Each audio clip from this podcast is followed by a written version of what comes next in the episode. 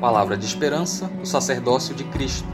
Portanto, ele é capaz de salvar definitivamente aqueles que, por meio dele, aproximam-se de Deus, pois vive sempre para interceder por eles. Hebreus 7:25 na Nova Versão Internacional.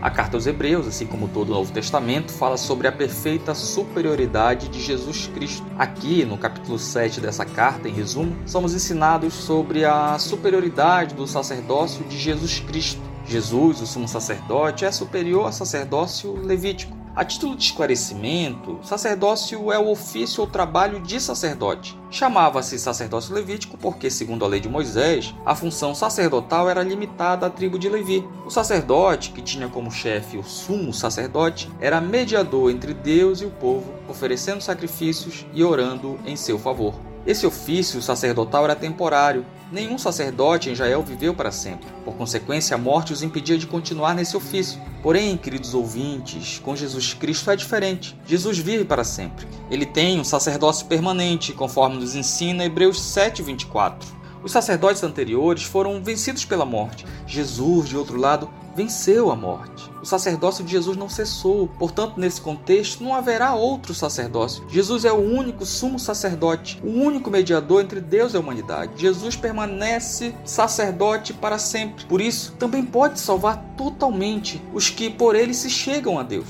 E uma vez que Jesus vive para sempre, a salvação que ele traz também dura para sempre. Jesus, como sumo sacerdote, ofereceu um sacrifício. O seu sacrifício, porém, não se repetiu, foi de uma vez por todas. Ele não fez sacrifício de animais, ele a si mesmo se ofereceu, substituto perfeito, homem pelo homem. O sacerdócio levítico não podia aperfeiçoar o pecador, mas Jesus pode salvar definitivamente, conforme já lemos. Se você ainda não tem Cristo como Salvador, aproveite para esclarecer que ele pode salvar você. Paulo diz que se você declarar com sua boca que Jesus é Senhor e crer em seu coração coração que Deus o ressuscitou dos mortos, será salvo, pois é crendo de coração que você é declarado justo, e é declarando com a boca que você é salvo.